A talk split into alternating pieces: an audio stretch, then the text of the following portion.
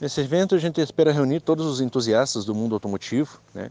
desde os carros preparados com dos carros com som, os carros preparados, os carros baixos, as caminhonetes, né? as picapes mais altas, aí as mais invocadas também, as mais fortes, inclusive veículos preparados com alta potência, né?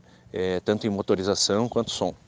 E esse é o objetivo de que todos se reúnam, é, identificando as personalidades de cada carro, fazendo com que tudo se torne uma grande família.